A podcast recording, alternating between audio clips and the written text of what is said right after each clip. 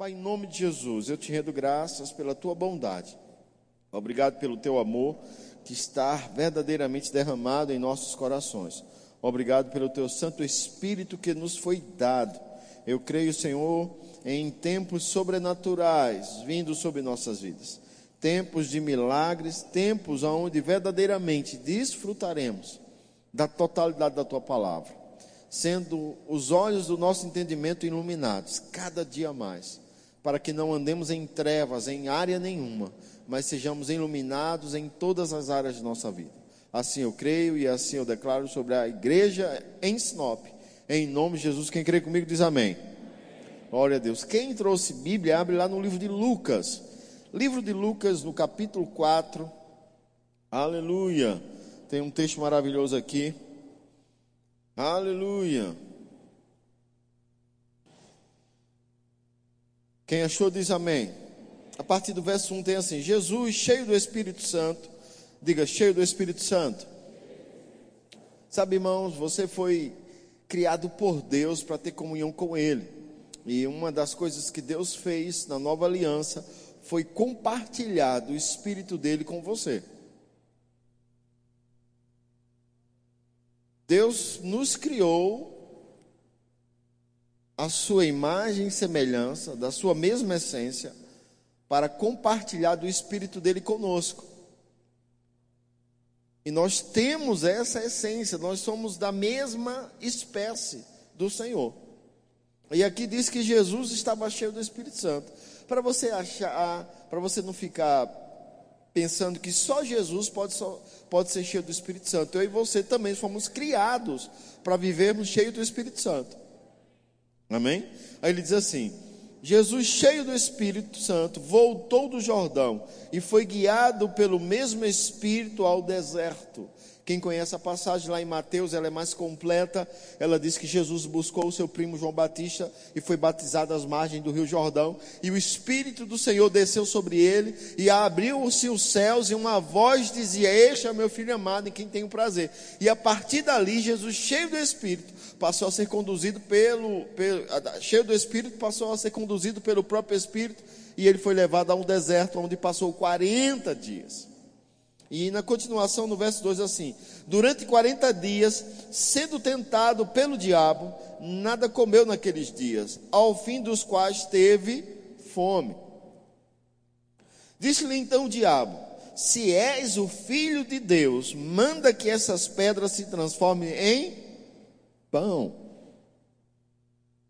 Veja como o diabo ele gosta de jogar dúvida. Ele fez assim com Adão e Eva. Lembra lá quando Eva estava no, no, no Éden? Eva estava lá de boa e ele disse: Não é assim que disse Deus? Aí quando Eva disse: Não, ele disse que eu posso comer de todas as árvores, só não posso comer nem tocar. A mulher exagerou um pouco, nem tocar na árvore do conhecimento do bem e do mal. Ele disse: Não, é conversa, é mentira. Você pode tocar sim. Ela toca, nada acontece, come, nada acontece.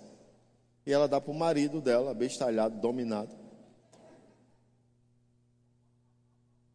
Desculpa, homens. Mas você é o cabeça.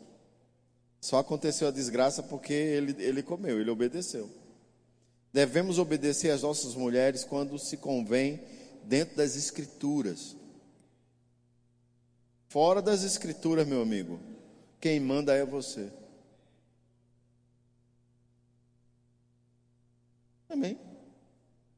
Acho que é porque você não conhece minha mulher. Não, eu, eu não, você que não conhece a palavra. Não vem com esse papo que eu não conheço tua mulher, não. Não precisa conhecer, não. Tem uma. Tu acha que é fácil? Mas você conhecendo a palavra, o negócio se ajusta. Amém? Vamos voltar aqui no assunto hoje da família, não. Vamos voltar aqui. Amém? E a Bíblia diz que o diabo disse: você está dizendo que é o filho de Deus? Então manda que essas pedras se transformem em pães. E eu gosto da resposta de Jesus no verso 4. Mas Jesus lhe respondeu: Está escrito. Está escrito: Não só de pão viverá o homem, mas de toda a palavra que procede da boca de Deus. Veja que Jesus cita uma parte da lei lá de Deuteronômio capítulo 8. Era o que estava proposto para Jesus, era o que estava escrito. Então ele se posicionou no que estava escrito. Então, diante disso aqui, eu quero é, é, pegar esse entendimento de que Jesus disse: está escrito, nem só de pão viverá o homem, mas de toda a palavra que procede da boca de Deus. Jesus estava falando de que homem? Que homem Jesus estava falando? Do homem natural? Como Paulo fala na sua, na sua primeira carta aos Coríntios, ele fala do homem em três aspectos: ele fala do homem carnal, do homem espiritual e do homem natural. E aí ele começa a dar um discurso, o apóstolo Paulo começa a ensinar aquela igreja que estava andando mais do homem natural e carnal do que no homem espiritual. A Bíblia ela vai nos ensinar, irmãos, e isso é claro, tem muito, tem quem, é, o, o pastor Mark perguntou e algumas pessoas levantaram as mãos dizendo que estavam nos visitando.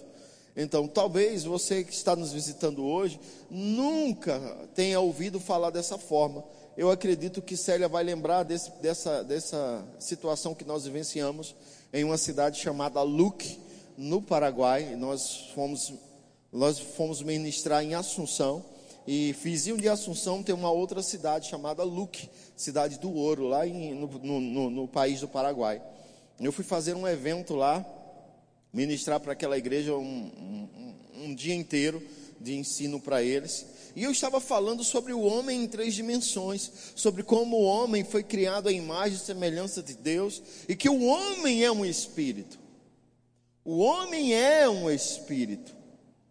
O homem é um espírito. Porque se você abrir sua Bíblia em Gênesis, no capítulo 1, abre aí Gênesis 1, 26. O pessoal está colocando agora no telão, acho que eu vou usar hoje o telão aqui. Se, aí, ó, Gênesis 1, 26. Também disse Deus: façamos o homem a nossa imagem conforme a nossa conforme a nossa semelhança. Tenha ele domínio sobre os peixes do mar, sobre as aves do céu, sobre os animais domésticos, sobre toda a terra e todos os répteis que rastejam pela terra. Então, não vamos pensar agora sobre o domínio, vamos pensar como fomos feitos fomos feitos à imagem e semelhança de quem? De Deus. João capítulo 4, verso 24, se tiver aí, bota aí novamente. Bota aí na tela agora, João, Evangelho de João, capítulo 4, verso 24, diz assim: Deus é.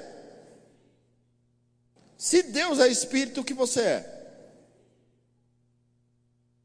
Mas aquela igreja, eles não sabiam que eles eram espíritos.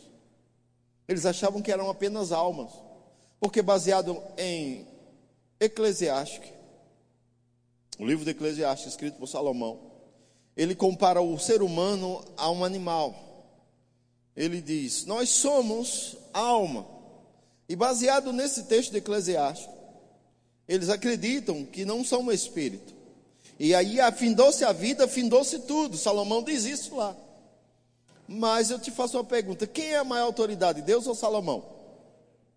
Quem é a maior, maior autoridade, Deus, é, Jesus ou Salomão? Então, irmãos, eu amo Salomão e amo os provérbios e amo tudo que ele escreveu, e a Bíblia diz, e Jesus confirmou, que ele foi o homem mais sábio sobre a terra. Mas isso não faz dele o detentor de uma verdade. A verdade é que Deus fez você e eu a imagem e semelhança dele. E Jesus confirma isso falando para uma mulher. Ele disse: Deus é espírito e importa que seus adoradores o adorem em espírito e em verdade. Hebreus também diz que Deus é o Pai de todos os espíritos. Então o homem foi criado à imagem e semelhança de Deus. E aí, quando o homem peca, lá no Éden, ele morre primeiramente espiritualmente. E eu quero te dizer que essa palavra morte, ela vem do sentido de ser separado. Ele vai ser separado. Deus estava dizendo: se você comer da árvore do conhecimento do bem e do mal antes do tempo, você vai ser separado de mim. Você vai me perder. E nós olhamos e lemos a Bíblia e percebemos que Adão continuou vivinho. Não é verdade? Adão continuou vivo. Adão não ficou entalado lá com a árvore. O que, que você fez comigo, Eva? Não houve nenhuma palhaçada dessa, irmãos. Pelo contrário, eles continuaram vivos. Mas agora eles estavam com uma percepção diferente de Deus. O homem sem Deus não consegue perceber Deus como nós que nascemos de novo percebemos. O homem sem Deus não consegue perceber a gravidade do último dia que estamos vivendo. Ele está vivendo atrás de riquezas, de fama, de prostituição, de ser reconhecido pelos amigos, de estar na mídia, de estar, como diz o homem lá do Rio de Janeiro, está bolado. Ele está trabalhando hoje, né, irmã? Amém. Depois ele escuta a mensagem. E a gente está todo chique, todo arrumado, e só que estamos no último dia. Estamos mais dando atenção ao nosso corte de cabelo, porque, cara, eu quero esse corte de cabelo aqui. Olha, eu estou mais preocupado com o meu. Como é o nome daquilo que o meu menino toma, que faz para malhação? É, whey? Eu estou mais preocupado com a academia. Eu quero malhar, que eu quero. Janeiro está chegando. Eu quero chegar na praia trincado.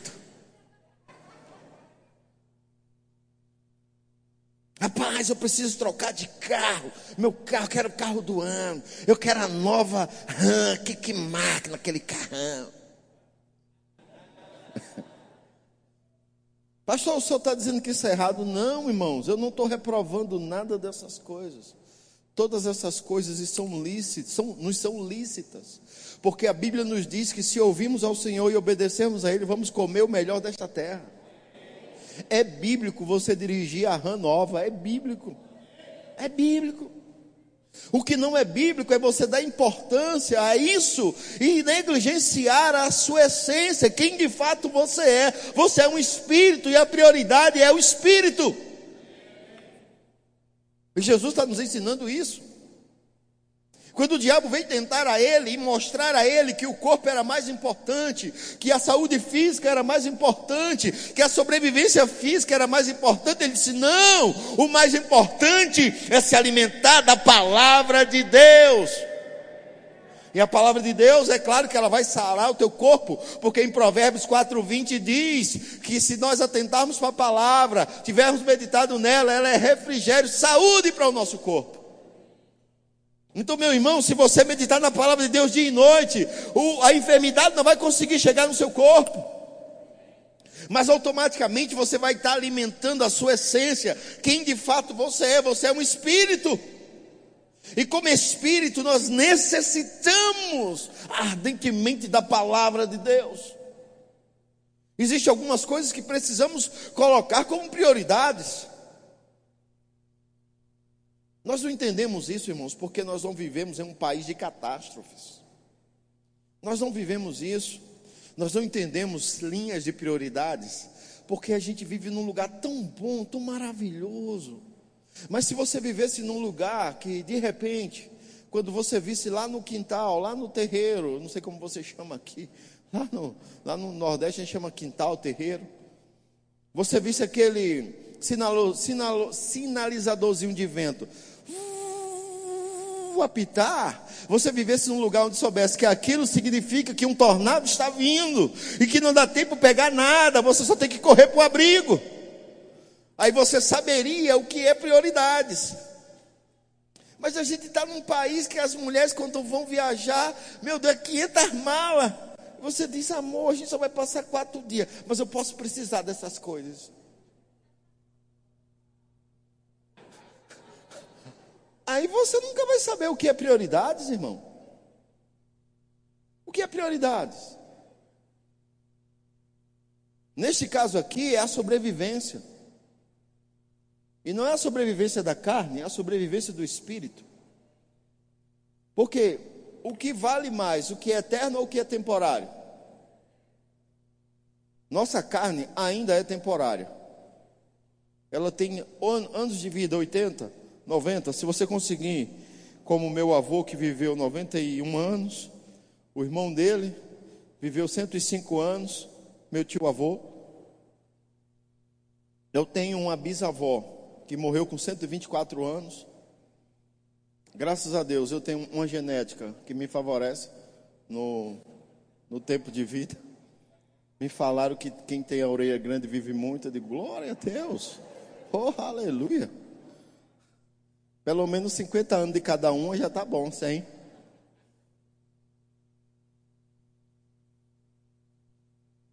Mas isso é passageiro. Até o corpo ser glorificado é passageiro. Mas existe uma parte nossa que é eterna, e é o nosso espírito. Se você tivesse que, em linha de prioridade, você tivesse que priorizar alguma coisa na sua vida, você priorizaria o passageiro ou o eterno? A pergunta é difícil. Você priorizaria o passageiro ou o eterno? Eu priorizaria o eterno, porque eu sei que as coisas eternas são mais importantes. E aí Jesus está dizendo: meu corpo não é importante, importante é quem eu sou, eu sou espírito. E o homem não vive de pão natural, o homem vive de toda a palavra que procede da boca de Deus. Então, o meu espírito precisa diariamente da, do alimento da palavra. Com isso, eu começo a entender algumas coisas que o apóstolo Paulo começa a ensinar e o que a própria palavra de Deus começa a ensinar, desde Gênesis a Apocalipse. O Senhor vem falando sobre como a palavra dele é a ferramenta mais importante para o ser humano, porque através dela eu começo a fortalecer o meu homem interior, eu começo a fortalecer a minha vida espiritual. Então, primeiramente, eu preciso colocar a palavra de Deus como prioridade de alimentação. Eu sei que nós nos alimentamos no mínimo três vezes por dia, de manhã, a, hora do almoço e à noite, no mínimo três vezes por dia. Tem alguns que têm se alimentado bem mais, mas só três vezes por dia é uma, é uma média normal. Mas a palavra de Deus, nos alimentamos somente quando estamos na igreja se tiver uma igreja que ensine a palavra, porque se você tiver numa igreja diferente, talvez você tenha o coral das velhinhas cantando, o coral dos irmãozinhos cantando, as crianças se apresentando, todo mundo falando e a palavra é 15 minutos. Eu não sou contra essas liturgias de culto, irmãos. Eu só estou dizendo que a prioridade de qualquer instituição religiosa e a prioridade minha como ser espiritual é priorizar a palavra de Deus. Por que Jesus citou está escrito? Porque eles sabiam o que estava escrito. Porque a palavra de Deus, ela começa a ter algumas referências. O salmista, no Salmo 119, que é uma exaltação à palavra, ele começa a mostrar que lâmpada para os meus pés e luz para o meu caminho é a tua palavra. E a prática da palavra de Deus, irmãos, não é uma coisa comum, simples. A prática da palavra de Deus é como fazer exercício, requer esforço, requer dedicação. Eu não sei quanto a você, eu não gosto de academia.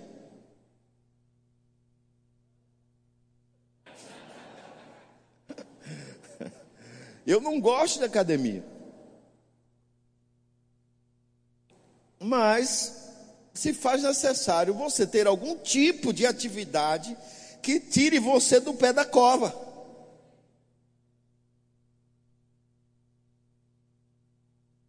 Alguns estão já. Tá, como disse um irmão uma vez, está com o pé na cova, o outro no sabonete.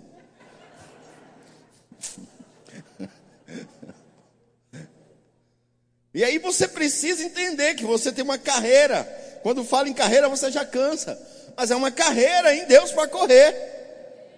E ela muitas vezes demanda de você e de mim ter um preparo físico, para não termos a nossa vida interrompida antes do tempo, porque o Senhor é bom e Ele quer que a gente tenha uma vida saudável fisicamente na terra. Mas a minha prioridade é me alimentar da palavra de Deus. Como ser espiritual que eu sou, o meu espírito anseia pela palavra de Deus. O homem lá fora, o homem perdido, quando você fala da palavra de Deus para ele, os ouvidos dele se inclinam, irmãos. Por mais que ele seja um homem natural, sem Deus, quando você fala da palavra de Deus para ele, ele se inclina porque ele foi criado para amar a palavra. Eu e você fomos criados para amar a palavra de Deus. O homem não está amando a palavra porque não estão mais se falando da palavra. Agora é não sei o que, é isso, é aquilo outro. Todo tipo de moda e modismo está sendo criado. E a palavra tem sido a última coisa. Mas ei, está na hora de parar com essas coisas e voltar os olhos para a palavra. Porque o nosso espírito precisa dela. É tempo de reservar um tempo para a palavra diário. Senhor, ouvi, a Bíblia fala, o irmão do culto de quinta disse que estava ali orando ao Senhor e rasgou a página da Bíblia e comeu. Porque ele leu, eu comi a tua lei. Isso eu vou comer. Irmão, isso é fome, sede de conhecimento a gente ri, mas imagina o coração de quem quer aprender, imagina o coração de quem está desejoso para conhecer Deus ainda mais. Deus está na Sua palavra, se revelando àqueles que o buscam.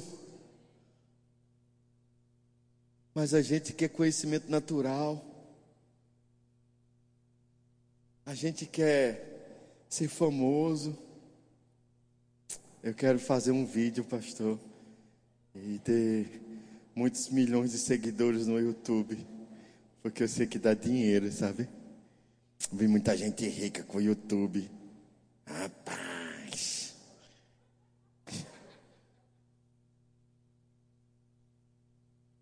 Que tal você se encher do conhecimento certo? Que tal você se enriquecer das coisas certas? Que tal sermos tão ricos da palavra, mas tão rico, tão rico da palavra, que nunca seremos enganados com o mundo. Na verdade, nunca seremos confundidos com o mundo. Porque a Bíblia diz que a gente tem que ter cuidado para não sermos confundidos com o mundo. Eu não sei se você já parou para meditar sobre isso, mas você só confunde alguém com alguém se ele parece. Eu sofro isso todo tempo. Você é o Brad Pitt? Não, não sou.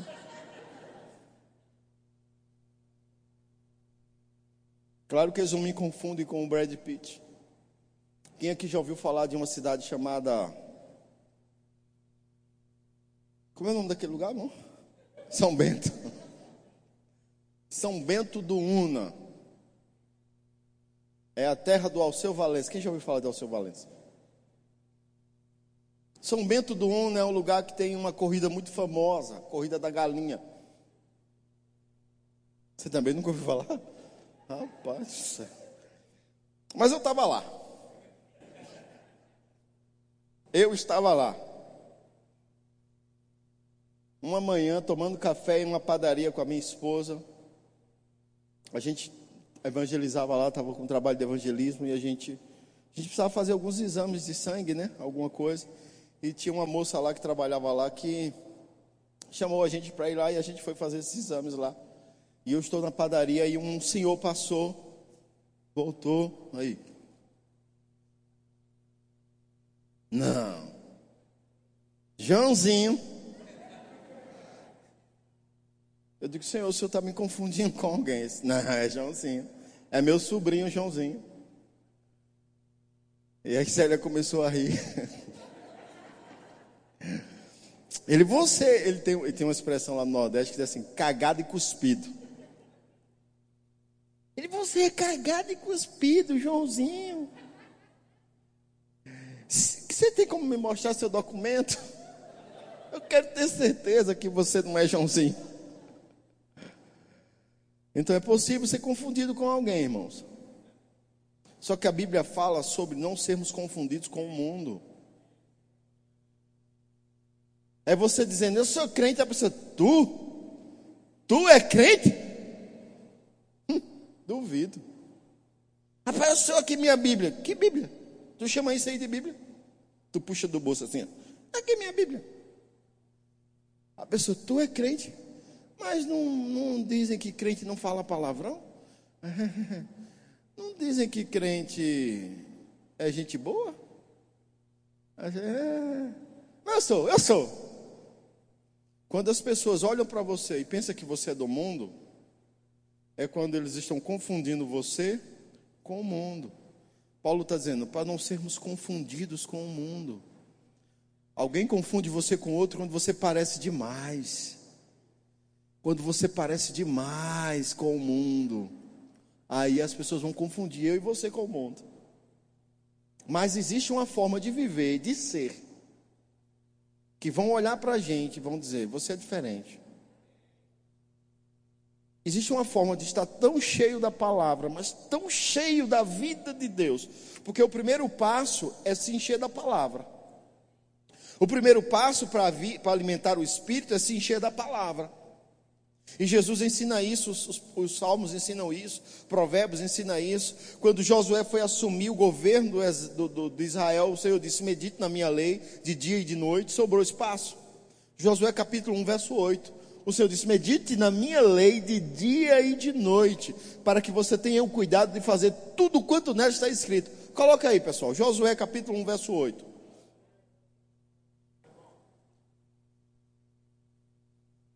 Eu sempre gosto de meditar sobre isso. Ele diz algo interessante. O Senhor fez um comparativo com Josué que não tem um espaço diferente, irmãos. Ele diz para Josué meditar na lei de Deus de dia e de noite. Ah, entupiu o fio da mídia, não, né? Amém, glória a Deus. Não cesses de falar neste livro da lei. Veja, ele começa sobre falar. Antes medita nele dia e noite. O que é dia e noite? Sobrou espaço? Não. Porque com uma conclusão geral, nosso tempo se conclui em dois períodos, dia e noite. No período do dia você medita, no período da noite você medita. No período do dia você fala, no período da noite você fala. Você está sempre falando no, no, livro da lei e nas coisas do Deus. Você está sempre falando de Deus. Você está sempre falando da palavra. É, as pessoas do meu trabalho, na época que eu trabalhava, me apelidaram do que a Bíblia diz. Ele ou o que a Bíblia diz, ou o que a Bíblia diz, porque tudo que eles me perguntavam, eu perguntava a eles, o que a Bíblia diz? E eles não sabiam, e se a gente começar a fazer isso com os crentes hoje, eles também não vão saber. Quando, ah, pastor, o que é que você acha? Filho, o que é que a Bíblia diz? Ah, eu não sei. Se você soubesse, não estaria me perguntando, porque você já teria a resposta para a sua resposta. Quando nós estamos nessa conexão, de falar e meditar na lei dia e noite, para que tenham cuidado de fazer segundo tudo que nela está escrito. Então, então farás prosperar o seu caminho e serás bem sucedido. Veja que a palavra de Deus está dizendo para mim e para você que, como espírito, eu preciso deste princípio operante na minha vida. Quando eu nasci de novo, uma das primeiras coisas que eu fiz foi ler a minha Bíblia. E fazem 23 anos que eu nasci de novo, e é uma das primeiras coisas que eu faço diariamente é ler a minha Bíblia. Pastor, quantas vezes você já leu sua Bíblia? Parei de contar. Mas te garanto que por ano eu leio ela mais de três vezes. Mas teve anos que eu li bem mais. Mas eu nunca passei um ano sem ler a minha Bíblia toda. Mas o senhor já leu e leio de novo, e de novo, e de novo, e de novo. E se Jesus não voltar, eu continuarei lendo. E quando estiver lá, eu vou ver a própria palavra de Deus viva, que é o nosso Verbo vivo, Jesus. Eu vou poder abraçá-la, eu vou poder beijá-la, porque ela é a ferramenta de Deus para a nossa vida. Os céus estão, estão estabelecidos, porque a palavra de Deus diz que eles estejam lá. O mar tem o seu limite, porque a palavra de Deus diz que ele deve ter o seu limite. O céu tem os seus fundamentos, o sol está lá, a lua está lá, e cada estrela no seu lugar, porque Deus disse que assim seria. Então eu preciso entender essas verdades, irmãos tem resposta para tudo na palavra de Deus. E eu preciso entendê-la. Meu espírito necessita disso. Isso é uma das coisas. Meditar na lei. E aí, quando você quiser pecar, A lei vai te sinalizar: ei, não é por aí não. Ei, não é por aí não. Vai por aí não, que aí não é seguro. A lei sinalizando. Lâmpada. Claro, você não tropeça. A Bíblia diz que o ímpio tropeça, mas nós não. O ímpio cai, nós não. O ímpio perece, nós não. Por causa de quê? Dessa lei, desta palavra. E Jesus disse: Nem só de pão o homem vai viver, Satanás, mas de toda a palavra que procede da boca de Deus. E aí Jesus tomou uma decisão: ficar firme naquilo que sabia que era verdade, mesmo debaixo de pressão. Então, esse é o ponto número um para se fortalecer espiritualmente, para ser um cristão forte espiritualmente. O que é uma pessoa forte espiritualmente? A Bíblia vai falar que quando você nasce de novo, você é um bebê espiritual. Um bebê, um recém-nascido. E como criança, você precisa é, amadurecer. Eu lembro do meu sobrinho, ele hoje está aqui conosco. E eu sempre usava ele nessas ministrações, quando eu falo desse assunto, eu sempre lembro dele. E eu lembro que ele era pequeno e eu dizia para ele: Vá ver se eu estou na esquina. Ele ia. O senhor não está lá, não. Eu digo: Vá ver, rapaz, eu estou lá. Ele. Outro ano eu voltei, ele já estava maiorzinho. Eu disse: Vá ver se eu estou na esquina. Ele fez: O senhor está aí. Outro ano eu voltei, eu disse: Vai ver se eu estou na esquina. Ele. Hoje eu não consigo mais enganar ele assim. Mas significa o quê? Que ele deixou de ser uma criança e foi amadurecendo. Espiritualmente, nós precisamos amadurecer. E a palavra de Deus é o alimento pelo qual nós crescemos. O apóstolo Paulo diz que é o, o apóstolo Pedro diz que é o leite genuíno.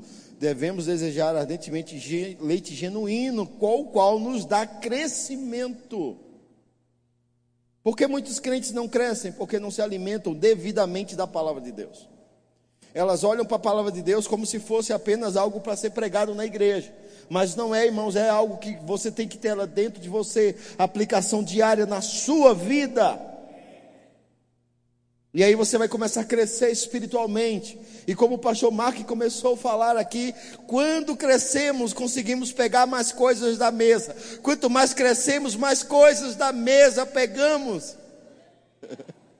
Quanto maior espiritualmente, quanto mais adulto espiritualmente, mais creditado é na sua vida aquilo que já está preparado para você.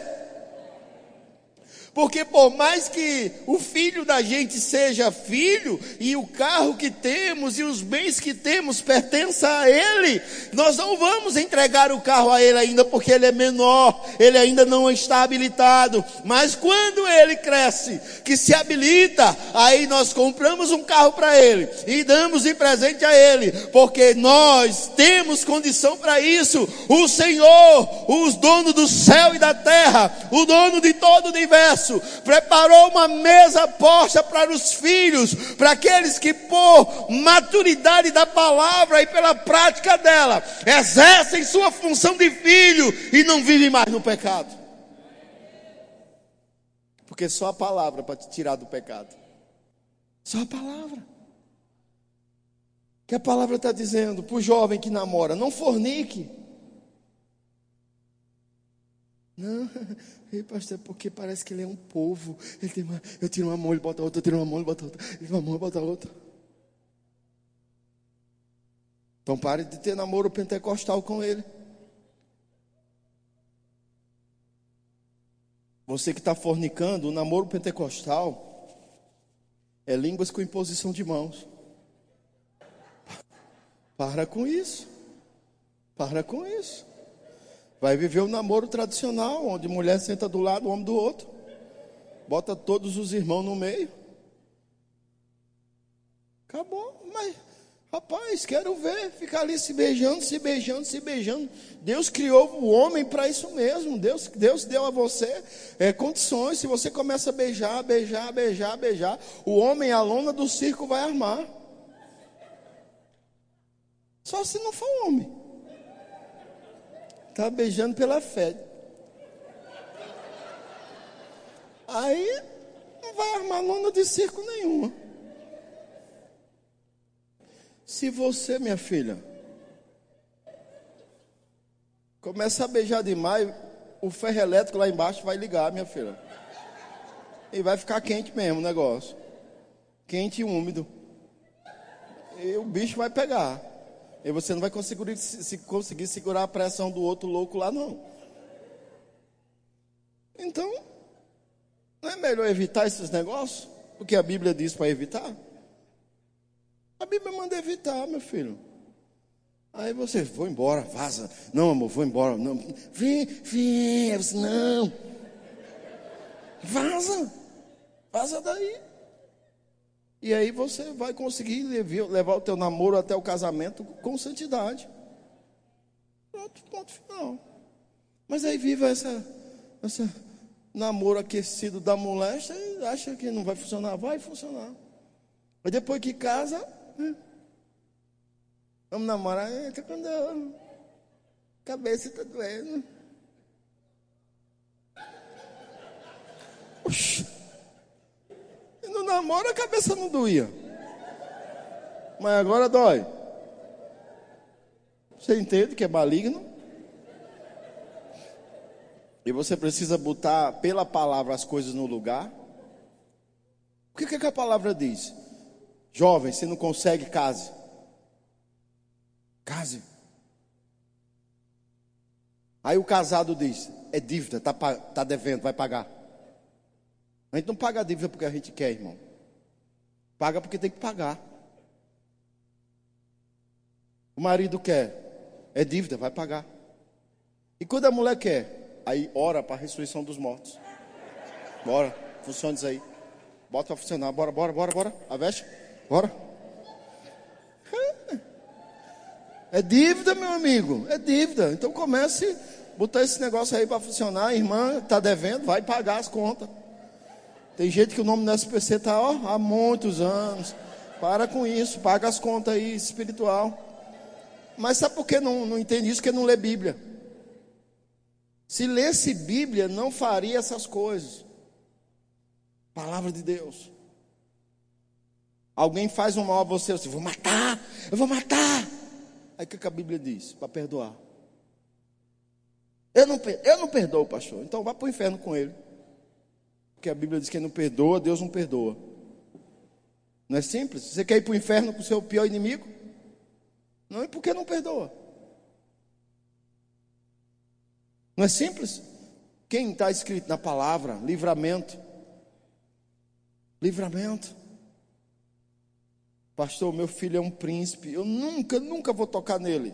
Leia a sua Bíblia. Esse príncipe precisa de correção para ele não virar o Satanás. Aí você diz: não, não vai, correção.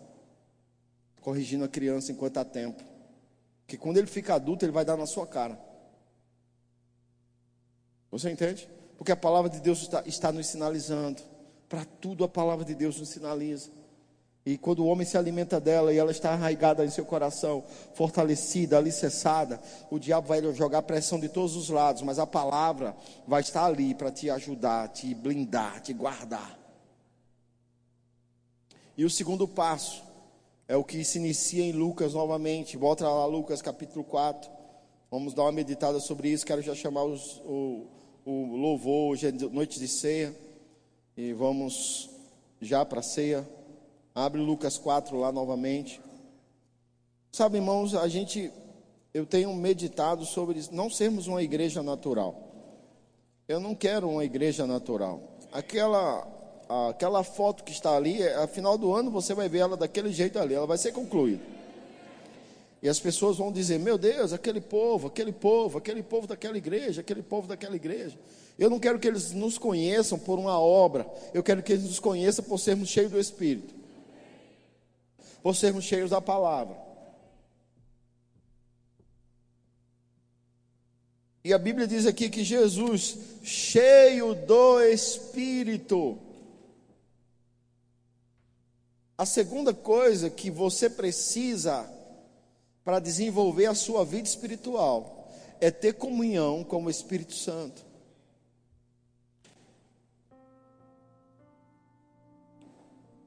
Aprender a ser guiado, aprender a se encher do Espírito, da mesma forma que nos enchemos da palavra, por uma dedicação diária de meditação, de leitura. Existe uma forma de se encher do Espírito, da mesma forma, meditando, orando. E a Bíblia diz que Jesus estava cheio do Espírito. E as instruções de Jesus para a igreja foi: não se ausentem de Jerusalém, mas esperem a promessa que de mim você ouviu, para que sejam cheios do Espírito Santo, para ser as minhas testemunhas em Jerusalém Judéia, Samaria e até os confins da terra. E a Bíblia ela começa a dar instruções de todas as formas, principalmente no Novo Testamento, sobre essa nova vida no Espírito. E o diabo é tão sujo que levou algumas pessoas a nem crerem mais no Espírito Santo. a nem crerem mais sobre o estar avivado, como no dia de Atos, como no dia de Pentecostes, vivendo uma vida dedicada ao Espírito. Onde o Espírito Santo diz: Filho, vamos acordar de madrugada para orar. E você diz: Só se for agora. Mas as pessoas estão dizendo, só que não. Só que não, Espírito Santo. Nem verdade ele fala que é o Espírito Santo. Vai para lá, Satanás. A roubar meu sono.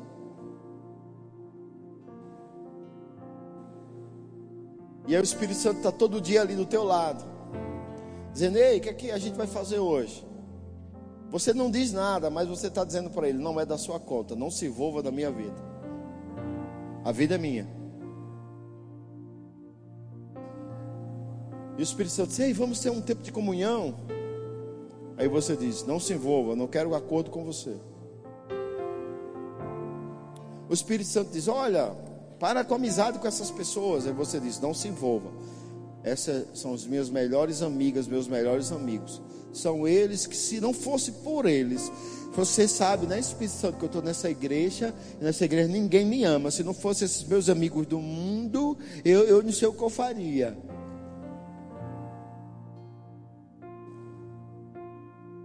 Sabe, irmãos, no mundo, se você considera amigos do mundo, é porque ou você é muito inocente ainda, ou você não sabe como é que o mundo funciona.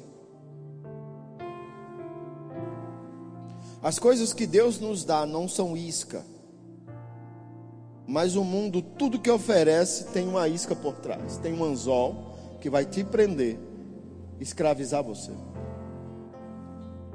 Eu gosto de pescar, irmãos, e eu não jogo o anzol na água sem uma isca. Eu camuflo o anzol dentro de uma isca e jogo para o peixe.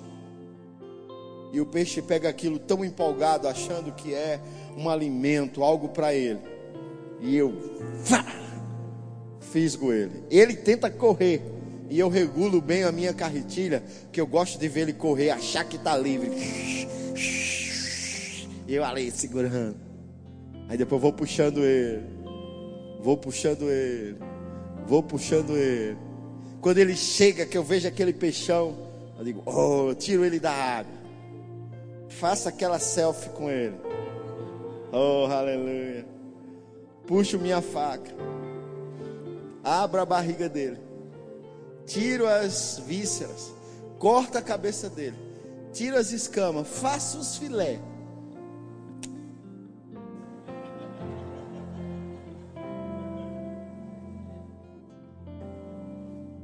assim que Satanás quer fazer com você. Ele quer te dar algo atrativo, algo que chame a sua atenção.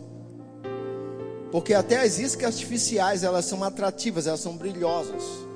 E elas fazem uns barulhinhos na água que chama a atenção do peixe. Mas quando ele gruda naquilo ali, ele está preso. E quando você é tirado do ambiente que Deus criou você para estar, o diabo vai. Tem uma expressão que diz na caça: estripar você, abrir você de fora a fora, tirar, arrancar suas vísceras, arrancar todos os seus órgãos vitais, cortar sua cabeça e dar para os demônios dele. E aí você já não tem mais escapatória. Ei, mas o Senhor é bom. E ele enviou um ajudador chamado Espírito Santo.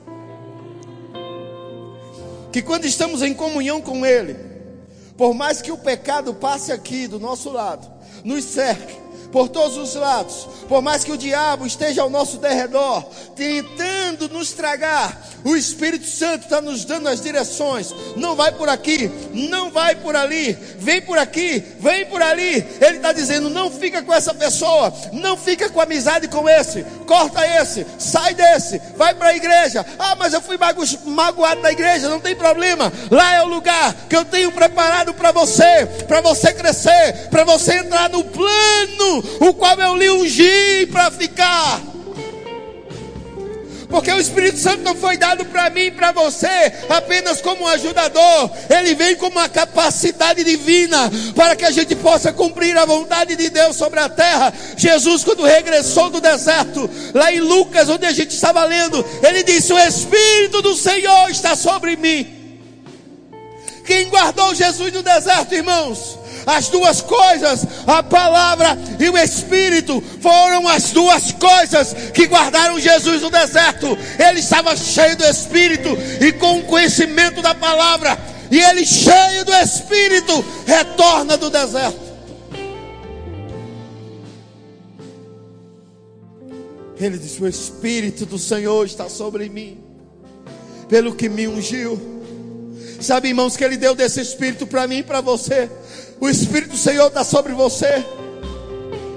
O Espírito do Senhor está sobre você, igreja. Você pode andar como homem natural se quiser, como pessoa natural se quiser, mas não foi para isso que Deus te chamou. Você pode andar como um jovem natural, mas você pode ser que nem o jovem Jesus. Você pode andar como jovem natural, mas você pode ser como o jovem Davi. Você pode andar como um jovem natural, mas você pode ser como o jovem Sadraque, Mesaque e Abdenego. Que em meio à Babilônia daquele tempo, em meio às adorações daquele tempo, e não só isso, mas foram pressionados a adorar aos deuses daquele tempo. E eles disseram, eles disseram: Nós não nos curvaremos. Vamos jogar vocês na fornalha. Pode jogar. Eu quero ver se o Deus de vocês livra.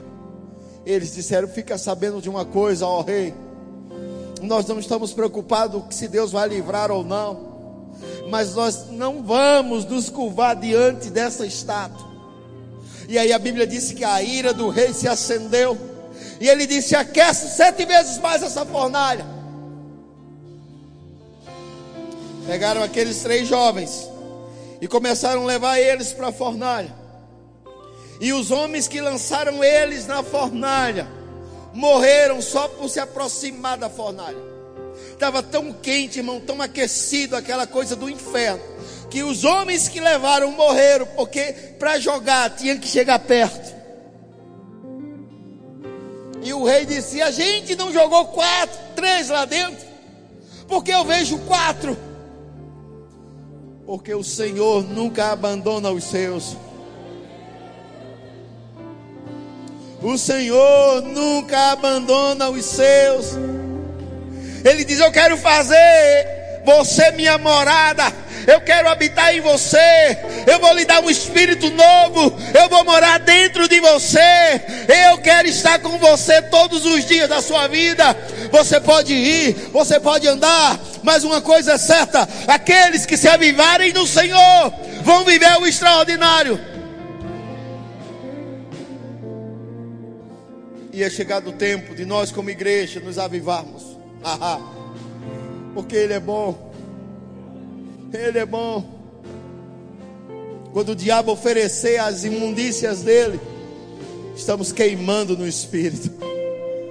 As sujeiras dele vai ser queimada no fogo do Espírito que habita em nós.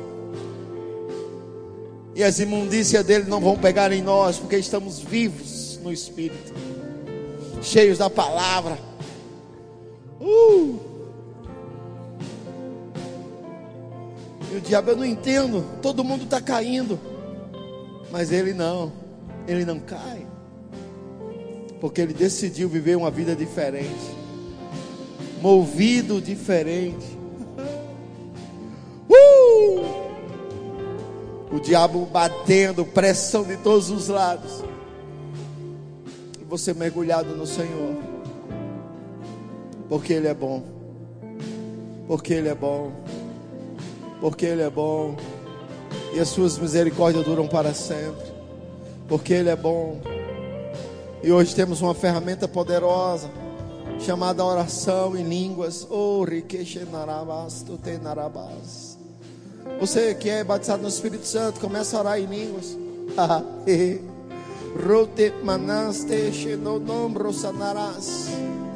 Hoje é um dia de ligar as baterias. Hoje é um dia de plugar no Senhor e carregar as baterias.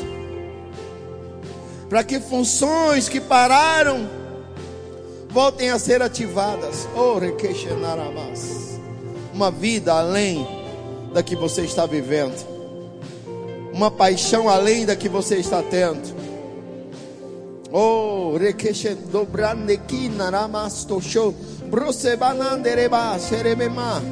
você não vai conseguir mais dar passos fora do Senhor. Você vai caminhar para o centro da vontade de Deus todos os dias da sua vida. O diabo vai tentar, ele vai tentar tirar você mas a força divina maior em você vai conduzir você para o centro da vontade de Deus. Oh, aleluia! Seremos tomados nesses dias, amados, pela vida do Espírito.